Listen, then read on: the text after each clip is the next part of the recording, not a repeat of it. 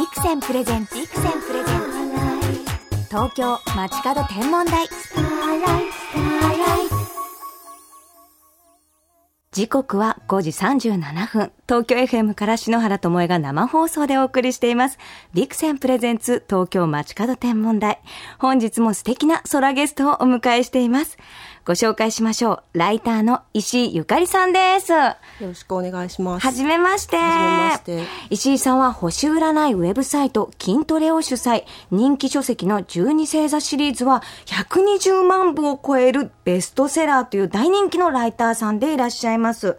星占いをね、専門でいらっしゃるということで、はい。きっと星好きだろうと思ってお呼びしちゃったんですけれども、はい。星はご覧になったりしますか？そうですね、はい。あのあんまり前からっていうわけではないんですけども、あの去年ある写真展で、ええ。あの鉱石写真っていうのが撮れるえーカメラのことを知りまして奇跡ですよね。そうですねん。星がこうあのずっと動いていく、まあ、ええバーブクーヘンみたいな感じになるんですけど、ねはい、でそういう写真が撮れる、えー、と普通のカメラがあるっていうのを知って、で思わず買ってしまって、でそれであの星の写真って大体山の中とかに行かないと撮れないんじゃないかと思うんですけど、ええ。実は本当に街中のええ。ベランダから撮れちゃうんですよ自宅の。初めての星の撮影でこう鉱石写真を？そうなんです、はい、あのよくねこう子供の小学生のね、ええ小学生のあの図鑑とかに載ってる、やつなんですけど。えもうバッチリ撮れましたか？バッチリ撮れちゃうんですね。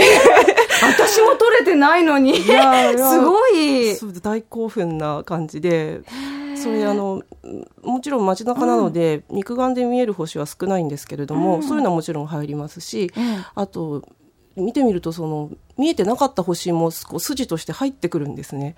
なのであこんなにいっぱい星があるんだと思って、それはすごい感動しました。こう撮ってみて初めてわかる美しさっていうのもありますよね。そうですね。星はもっと見えてるよりもいっぱいあるんだなっていうのをこう如実に感じた瞬間でした。それで双眼鏡を買ったりしたんですあけど。すごい。すごくいい趣味だと思います。もちろんビクセンの。ビクセンさんの。ありがとうございます。さあ、実際に星空を見上げるときに、星占いの素材として見るのか、それとも、一星空ファンとして見上げるのかお尋ねしたいんですけど、どういう感覚で見てらっしゃるんですか？あの星占いをする時っていうのは、あのホロスコープっていうものを作るんですけど、はい。これはパソコンで計算して、まあ、出てしまうので、ええ。実は星を見なくても星占いってできてしまうんですね。はい、なのであんまり気にしてなかったんですけれども、数年前にあの火星が大接近をしたはい。年がありまして、その時あまりにも赤い星がでっかく輝いていたので、ええ。あれもしかしてそうかホロスコープって惑星を見るのに使えるぞってその時に初めて気がついて。なるほど。道しるべみたいになってるんですね、そうですね。あ、そうです。もちろん、あの、そうなんです。あ惑星をマッピングしたような図なんですね。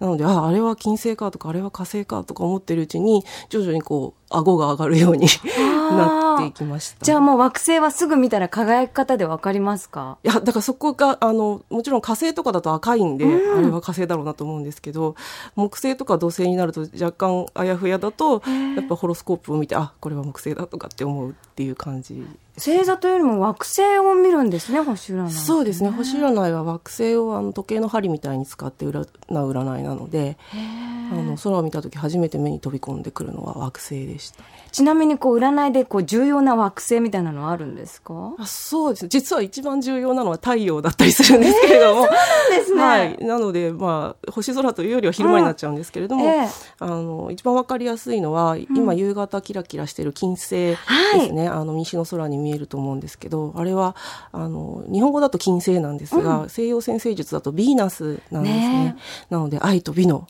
星っていうことで、ええ。まあ、あれを見るとなんとなくこうご利益があるような 気がするわけですね。じゃあこうちょっとビューティーになりたいと時はこう金星見て。あもうええよっしゃみたいな。あれ私もちょうどカナダで浴びてきたんですよ。あそうですよね。金星と月があってさっきおっしゃってましたもんね。ええあと私はこう普段こう何かきっかけがあると月を見るようにもしてますね。はい、月も面白いですね。あれは満ち欠けをするので、なんかこう時間の経過っていうのをすごくあのリズムみたいなものを感じられるなと思います。あはい、テレビを見てると3ヶ月が経ちとかっていうと必ず月の写真が出てきますね。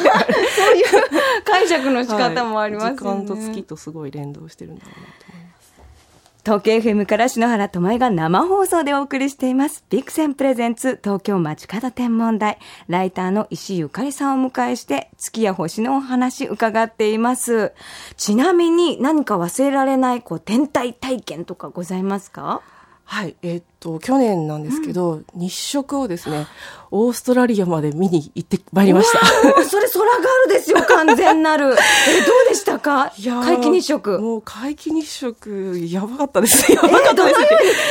あの本当に帰ってきてからたくさんその一緒にツアーで行ったんですけれども、うん、たくさんの方が行ってらして、うん、あのもう本当に写真のプロみたいな方がいっぱい写真を撮ってらっしゃるんですけど、えー、どれを見ても私が肉眼で見たものと違うんですよ。それぐらいその目で見るっていうものなんだなと思って写真で捉えられない美しさがありましたね。あ実際の方がもう何も、えー、印象が全く違っていて、えー、もうもう一回行きたいっていう気持ちになっちゃいましたね。はい、石井さんのあのこちらなのにさって私見させていただいたんですけれども、はい、すごくこうだよっていうなんかことよりも言葉でなんか自分を癒してくれるようなこうメッセージで皆さんに伝えるんですよね。はい、なんかそういう言葉に役立ったみたいな体験でしたか？それは。あなんか逆に、うん、あのいつも星を見る時とか何か言葉にしなきゃって思うんですけど、うん、日食の体験はもうそれでいいというか生きてこれを見られてよかったみたいなゴール感がありましたねある意味。あじゃあシンプルにも感動したという、はい。えー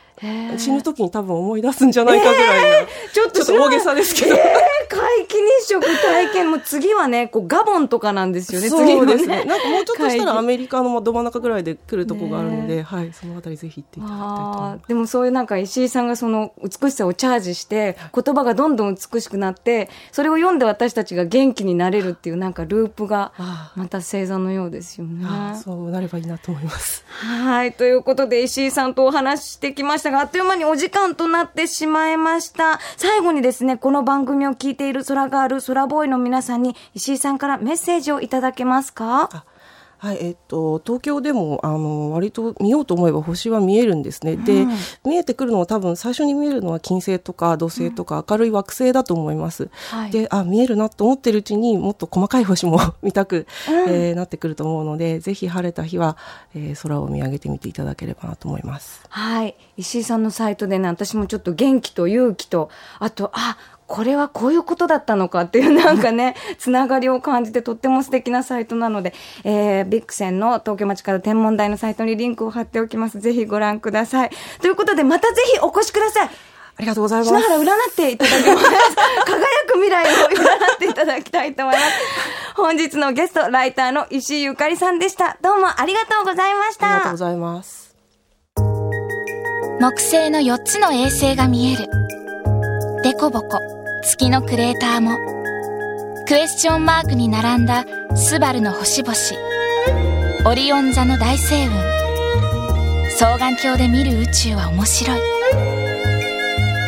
こと座のイプシロン白鳥座のアルビレオオリオン座のミンタカ。双眼鏡を使うと一つの名前の星が複数の星の重なりだとわかる。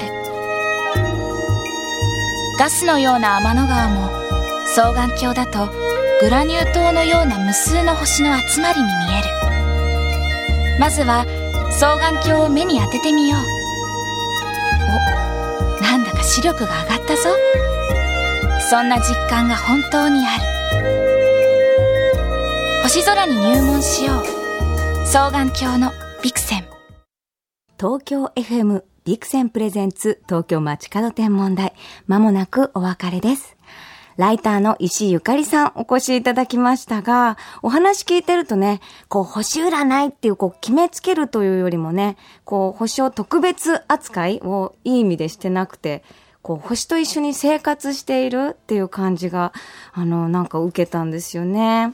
あのね、石井さんのサイトではね、まるでこう、歌を聴いて心がリラックスするような優しい言葉でメッセージを届けてくださってますので、ぜひサイトの方をチェックしてみてください。石井ゆかりさんありがとうございました。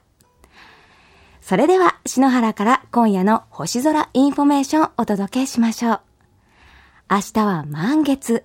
夜8時頃には東の空にフルムーン前の月が銀色の光を放っています。そして空高くに秋を代表する星の並び、ペガススの四辺形が輝いています。その四辺形にまるでしがみつくようにして登っているのがアンドロメダ座。エチオピアのお姫様、アンドロメダ姫の姿をした星座です。アンドロメダ姫の左の足元には、アルマクという名前の美しい星があります。このアルマク、肉眼では一つの星に見えますが、実は天体望遠鏡で覗くと二つに見える二重星なんですね。黄色の二等星と青色の五等星。その色の対比がとても美しい星です。ちょうどお姫様の足首に輝くアンクレットのようですよね。このアンクレットがアルマクって覚えられますよね。こう、あが一緒だから。私そうやって呪文のようにアンクレットがアルマクってこう歌みたいにして覚えてるんですよね。秋の空に輝くお姫様の秘密、ぜひ見つけてあげてくださいね。それでは素敵な星空ライフをお過ごしください。東京 FM Vixen presents 東京まちかど天文台。ここまでのお相手は篠原智恵でした。また来週のこの時間、星とともにお会いしましょう。